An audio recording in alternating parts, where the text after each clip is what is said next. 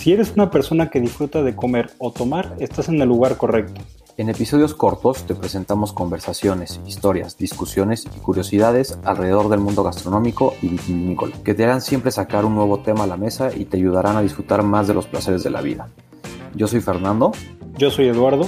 Somos amigos, socios, sommelier certificados y les damos la bienvenida al podcast de Vindan. Hoy queremos platicar con ustedes un tema que nos encanta, que pues cada vez, no sé si es porque pongo más atención, pero cada vez lo escucho más.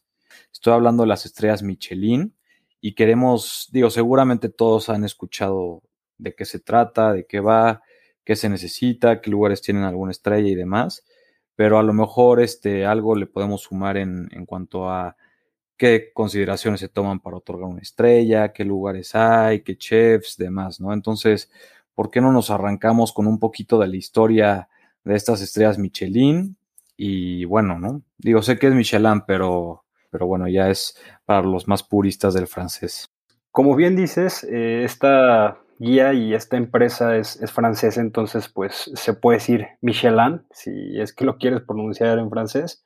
Pero bueno, efectivamente esta guía viene de esta marca de productores de llantas y esto sucedió cuando dos hermanos decidieron hacer su empresa de llantas de neumáticos en 1889, cuando en Francia solamente habían 3.000 coches. Y pues tal vez no era un gran negocio producir llantas para solamente 3.000 coches, entonces decidieron buscar una forma en la que pudieran hacer que los, los conductores salieran y usaran el coche más, porque pues en ese entonces no era algo que la gente hiciera de forma pues, regular, ¿no? Como hoy es algo bastante común. Entonces decidieron hacer una guía roja, este, literalmente era una guía de este color, donde tenían información bastante básica, como pues mapas, eh, una guía de cómo cambiar las llantas, dónde poner gasolina, eh, dónde parar a comer, dónde parar a dormir, etc. Y esta la regalaban con la intención de incentivar un poquito pues el uso de los automóviles y por ende eh, los neumáticos para que pues en algún momento se acabaran y ellos pudieran vender más llantas. Esta guía, al ser regalada, no se tomaba tan en serio. Entonces, en 1920 decidieron empezar a cobrar. Y ahí fue donde la cosa se puso un poco más interesante, porque al momento de cobrar ellos podían meter publicidad, este, decidieron poner un poquito más de cuidado en, en qué estaban promocionando, ya sean hoteles o, o en lugares donde comer, en restaurantes. Y ahí fue donde empezaron a darse cuenta de que nadie lo estaba haciendo y empezaron a tener un poco más de éxito. Entonces, en 1926, perdón, empezaron a premiar a estos restaurantes que tienen, digamos, un poco más de calidad con una sola estrella, digamos como si fuera un solo, un signo distintivo. Entonces, con la popularidad que esto tuvo, unos 10 años después, en 1936, decidieron eh, empezar a utilizar esta lista como lo hacen hoy, con 0, 1, 2 o 3 estrellas. Y pues bueno, así fue como empezó esta guía y pues de alguna forma, gracias a su popularidad, se mantuvo hasta el día de hoy y claramente pues es una guía referente en pues lo mejor de la gastronomía y me gustaría decir a nivel mundial, pero no porque esta guía no comprende todos los países. Eh, empezó en Europa, entonces pues claramente e-, eran donde se enfocaron en un inicio, luego se extendieron hacia el continente asiático, y apenas en el 2005 decidieron cruzar el, Atlántico para poder eh, premiar restaurantes en Estados Unidos. En América creo que no hay otro país que recibe estos premios, pero pues apenas llevamos unos 17 años con premios en este lado del mundo. Como bien dices, eh, ya hoy en día son tres estrellas las que se utilizan y antes de otorgar estas estrellas creo importante mencionar un, un punto por acá eh, el primero es que, pues como, como también ya comentabas, hay inspectores que se dedican a estar visitando estos lugares con el fin de pues, poder otorgar una calificación y así una recomendación, digamos, más certera a la gente que consume esta guía, ¿no?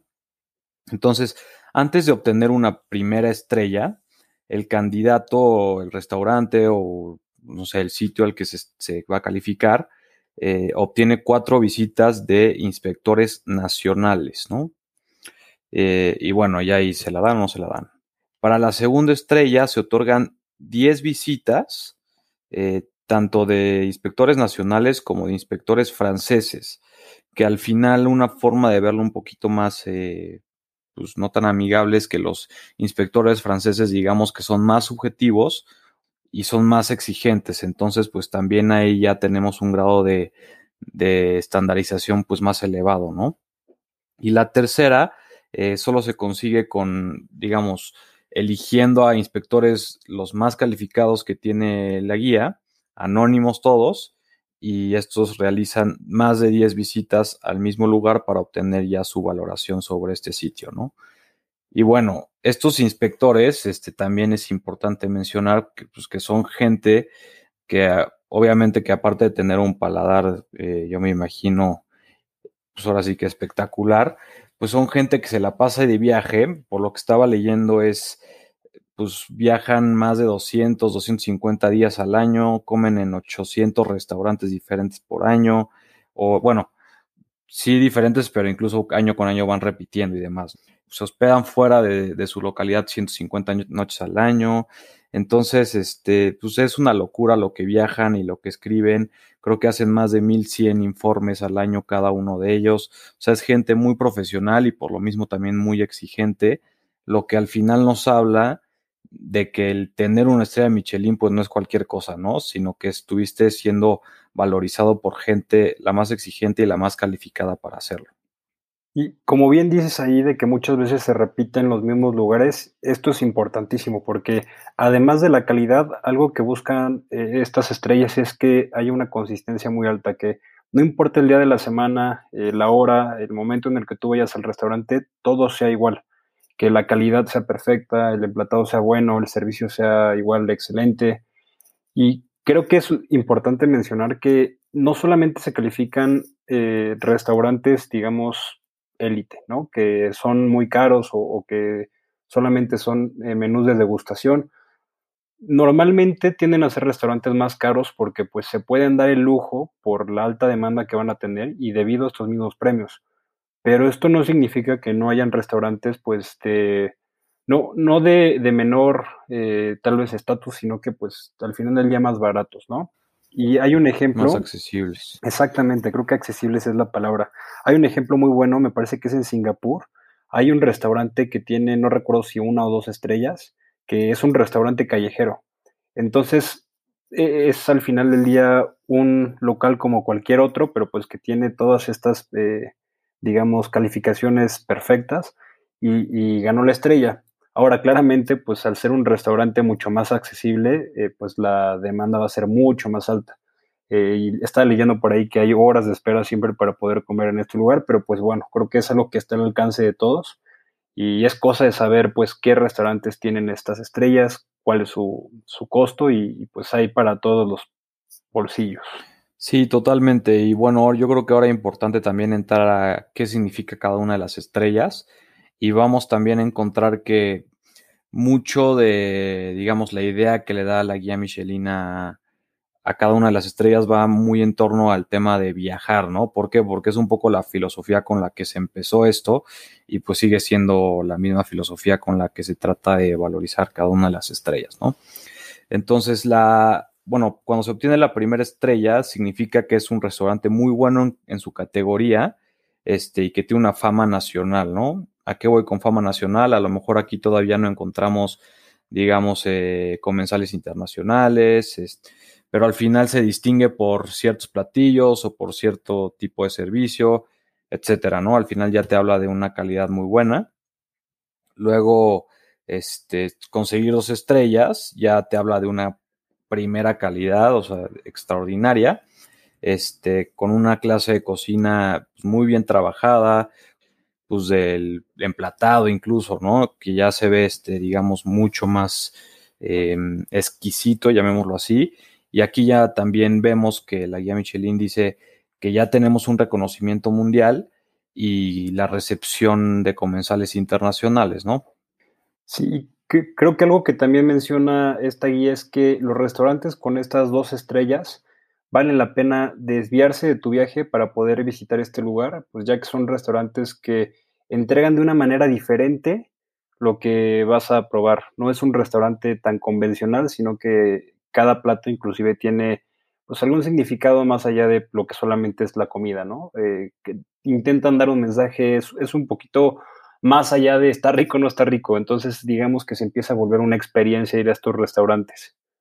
Y bueno, la tercera estrella, que es eh, lo, el máximo premio que pueden obtener estos restaurantes, eh, ya nos habla de una cocina excepcional. Inclusive esta ya nos dice que estos restaurantes eh, valen la pena hacer el viaje solamente para visitarlos.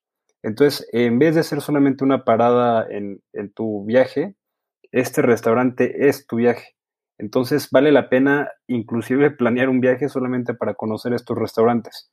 Y bueno, dice que estos restaurantes eh, sirven platos completamente distintos y que están ejecutados a la perfección. Sí, también este digo ahí nada más para complementar un poco, eh, también ya encontramos técnicas de cocina mucho más especializadas, ¿no? No sé, que a lo mejor en, en los otros dos rubros no es tan fácil encontrarlo, ¿no? Sí, y algo todavía más importante es que pues siempre tienen que ejecutar esta técnica a la perfección.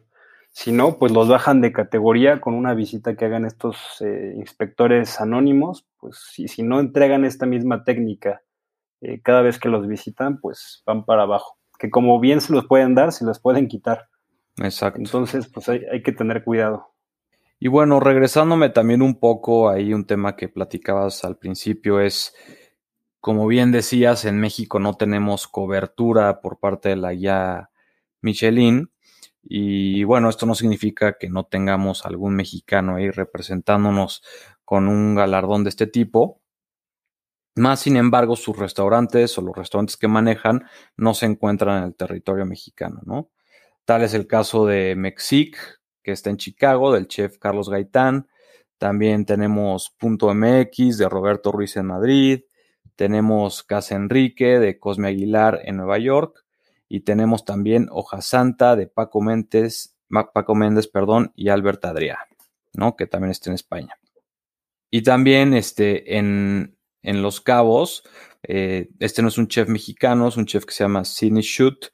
Es un chef que maneja un restaurante en el Hotel Gran Velas que se llama Cocina de Autor, pero digamos, el restaurante está en territorio mexicano, por eso el restaurante no tiene estrellas Michelin, pero el chef sí tiene un restaurante con dos estrellas Michelin, ¿no? Entonces, digo, es, es importante ahí que este, lo platicábamos hace rato, este, antes de grabar, que pues tampoco es tan necesario viajar para un poquito vivir la experiencia de qué es lo que, lo que se vive visitando un restaurante de este tipo con un chef de, con cierto talento, ¿no?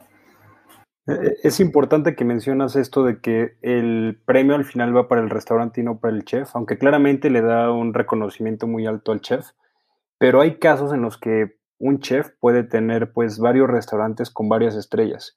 Por ejemplo, aquí tengo a la mente un chef bastante famoso que se llama Thomas Keller y él tiene dos restaurantes con tres estrellas, entonces es algo bastante excepcional. Una de ellos es eh, The French Laundry en Napa, y el otro es Per se en Nueva York. Y pues tenemos otros casos, ¿no? De chefs igual que tienen varios restaurantes, inclusive hay muchos que han tenido varias estrellas a lo largo de su vida, pero pues las han ido perdiendo, las han ido ganando mientras van cerrando y abriendo restaurantes. Sí, como creo que Gordon Ramsay ha tenido más de, no sé si 15 o 14 estrellas, pero creo que ahorita este, nada más tiene 7, ¿no? Eh, digo, al final, como dices, tan fácil es, no tan fácil es ganarlas, pero es muy fácil perderlas. Entonces, pues sí pasa. Y obviamente, pues están los casos de los chefs franceses que, pues son unos fueras de serie en este mundo, como es el caso de, del chef Robuchon y el chef Ducasse, que pues también, o sea, son chefs que han tenido, pues, creo que más de, pues, para no hacerles el cuento muy largo, creo que tienen el récord de más estrellas Michelin, ¿no? En un, un solo chef. Entonces, pues esos lugares, en un caso, el caso del chef Robuchon, él ya no, ya no vive, pero los restaurantes me parece que todavía se pueden visitar. Este, bueno, pues digo, ahí son dos, tres tips que, que pueden este, tocar ahí cuando viajen. Obviamente, si están en alguna ciudad, pues chequen qué restaurantes con estrella Michelin hay en cierta ciudad o qué chefs, como decíamos ahorita, con estrella Michelin hay en X ciudad. Eso puede ser una buena idea a la hora de viajar. Y si quieren buscar estos restaurantes o estos chefs, pueden meterse directamente a la página internet de la guía. Es guía Michelin. No, no sé si es tal cual, pero bueno, lo buscan ahí va a aparecer. Tiene un buscador bastante interactivo para poder saber qué restaurantes están en qué ciudades y cuántas estrellas y de qué trata. Y está bastante, bastante fácil de, de buscar este tipo de restaurantes. Sí, como digo, no es que conozca a todos, obviamente, ni mucho menos, pero una recomendación de mi parte sería España, que al final ahí encuentras cosas maravillosas y encuentras muchísima variedad y muchísimas estrellas. Entonces, aparte de pasar unas vacaciones extraordinarias en, en ese país tan bonito, pues vas a comer como verdadero rey. Y bueno, cuéntenos si ustedes conocen algún restaurante con una, dos o tres estrellas y tuvieron una buena, mala experiencia saben que pueden escribirnos en nuestras redes, nos encantaría escuchar acerca de, sus visitas a estos restaurantes. Y también si les gustó este episodio, por favor recomiéndenos y califíquenos con cinco estrellas en todas las plataformas de streaming. Esperemos les haya gustado y nos vemos en el próximo episodio. Espero les haya gustado el episodio de hoy. Si les gustó, no olviden compartirnos y dejarnos una buena calificación en todas las plataformas de streaming. No olviden seguirnos en nuestras redes y nos vemos en el próximo episodio.